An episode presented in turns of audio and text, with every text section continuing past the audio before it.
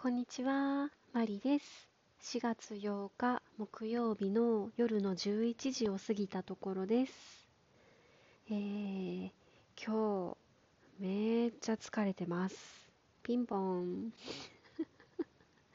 全然ピンポンじゃないんですけど、えー、疲れているのは事実です。えー、まずはですね、ギフトもたくさんいただいたんですが、メッセージもいただきましてですね、そちらから紹介していこうかなと思っています。えー、昨日のトークで、6月にバイオリンの発表会に出られる文子組の方のメッセージを紹介したんですけれども、えー、その返信をいただいております。えー、6月の発表会ですが、1人で弾きます。え個人で教室をされているところの発表会なので、規模はそんなに大きくないのですが、1人で弾く発表会が4回目とのことです。へあのー、この方が弾かれる予定の同じ曲を小学1年生の子も弾くそうでそれだけで緊張されているとのことです。え、やば。えー、目標は間違っても止まらずに最後まで弾けることということでいやー素晴らしい。うん。あの、これよく言いますよね。間違っても止まらずに、とりあえず最後まで弾いてねって。まあ、バイオリンのパートで1人だけだと、まあ、止まってもあまり支障はないのかもしれないですけど、伴奏のピアノの方とか、あとは違う人と一緒に弾いてると、やっぱり止まっちゃうと、その完全に止まりきっちゃうと、迷惑をかけるんですよね。なので、これは私も個人的に気をつけていることで、そのアンサンブルとかで間違えて置いていかれても、できるだけ次の小説から入るように私も心がけていることなんですね。うーん。いや、でもこれ辛いですね。発表会で弾く予定の曲を小学1年生の子が 同じ曲を弾くってめっちゃプレッシャーですね。えー、これはやばい。絶対比べられるやつやん。えー、いやでもまだ2ヶ月ありますので、ぜひ頑張りましょう。メッセージありがとうございます。えー、あと、もう一人ですね、踏み子組の方からメッセージをいただきました。ありがとうございます。あの、風邪ひいてましたっていう風に 昨日のトークで喋ったらですね、ライブなので夜遅かったのが答えたんですかね。まだまだ寒くなったりしますのでお大事にということで、えー、心配をしてくださったのと、えー、この方もですね、実は6月に発表会があるそうで、えー、多いんですかね、6月って。なんかその音楽の発表会ってあのすいません勝手なイメージなんですけど秋に発表会があるイメージだったんですけどその10月とか11月とかだったんですけどなんか皆さん6月なんですね、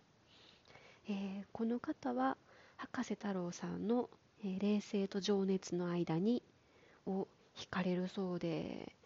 あのゴルフもワンオン頑張ってくださいねということで 応援をいただきました。いやー、皆さん発表会6月ですね。ぜひぜひ頑張りましょう。えー、ということで、えー、今日疲れてるんですよねみたいな話をあのトークの最初にしたわけなんですけれどもめっちゃ忙しかったですいや、今日実は忙しすぎてお昼ご飯食べれなかったんですよね。うーん、ちょっと朝から事件が勃発しましてですね、まずいなぁと思ってたんですけど、えー、11時頃に本格的に忙しくなってきまして、で、収束したのが4時頃ですかね。もう今日はほとんどその事件にかかりきりだったわけなんですね。で、まあ違う、ん？その倫理の検証とか、その違う仕事が全然進まなくてですね。うん。であと前のトークでちらっと話をしていたかもしれないんですけれども今回の4月の人事異動で私の部下が2人転出することになりましたっていう話を出してたんですけれども、えその2人がですね今日が最終日だったんですね。なのでその最終日の何ですかね締め物っていうのかな。その通用口のカードを返してもらったりとかそのお預かり証っていうその帳簿みたいなやつをその閉める作業をしたりとかその人事異動に伴ってその閉めるものは閉めて返してもらうものは返してもらってっていうのをしないといけないんですけれども4時からその作業をやってましてもう全然お昼ご飯なんか食べる隙なかったんですよね。でもうねお腹すくとダメなんですよね。まあちょっとイライラもするんですけど本当にあの脳みそが回らなくなってもう全然考えがまとまらない。うん。本当にまとまらない。でなんならぼーっとしてくるっていう感じなんですよね、えー、そんな状態でですねもう今日一人めちゃくちゃ疲れた状態で家に帰ってきましてですね、まあ、あの家に着いたのも9時頃だったのでうんもう文子先生のライブもほぼほぼ見れなかったですね今日は。でそこからお昼ご飯と晩ご飯2食兼用で えー、ご飯を食べましてですねようやく、えー、その満腹になってお風呂も入ってゆっくりしてで一日を振り返りながらトークをとっていると。こんなわけです。いやお昼ご飯と晩ご飯一緒ってあんまりないんですよね私。ちゃんと3食しっかりご飯は食べたい方なので私がご飯を抜くってよっぽどなんですよ。いや今日はそのよっぽどだったんですよ。ああもうはあ私お疲れ で、明日金曜日なので、明日、えー、なんとか終われるものであれば、早く仕事を終わらせて、土曜日のゴルフに備えたいなと思っているわけです。うん。で、えー、昨日のトークはですね、ゴルフコンペの準備をしながら、えー、ゴルフシューズの靴ひもを 入れながらあの通しながら、えー、配信をしていたわけなんですけれども今日私が何をしながら喋っているかというと、え、これも前に喋ったかな。あのバイオリンをですねリペアに出してるわけなんですけれどもそのリペアに出している間私が寂しくないようにかどうかわかんないんですけど リペアマンの親切な方がですね、えー、私が好きそうな年代のそのバイオリン制作者さんの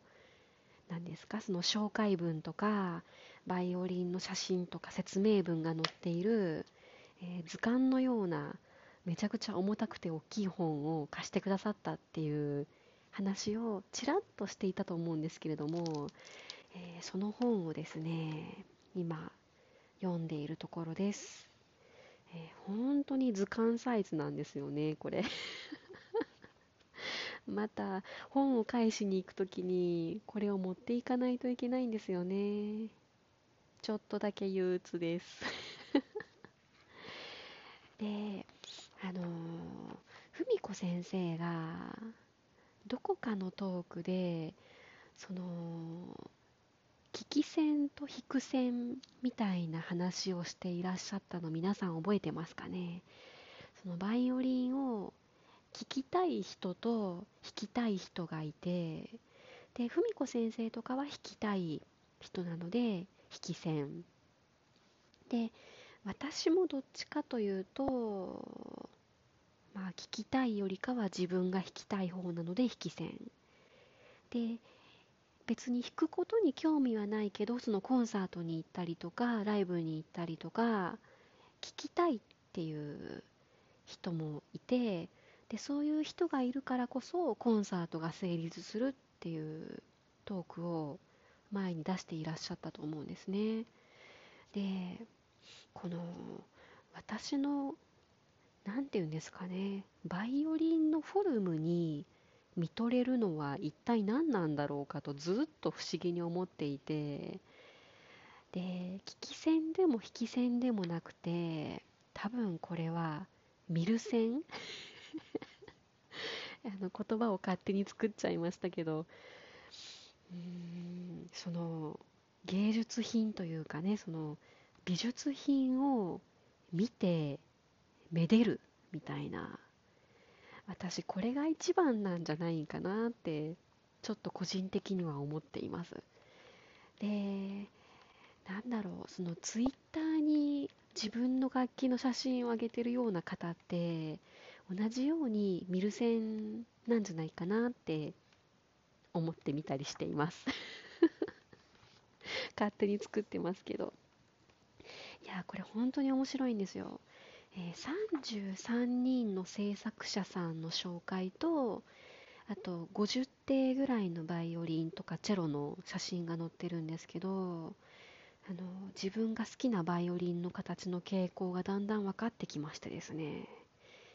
うん。すごく興味深いです。マリでした。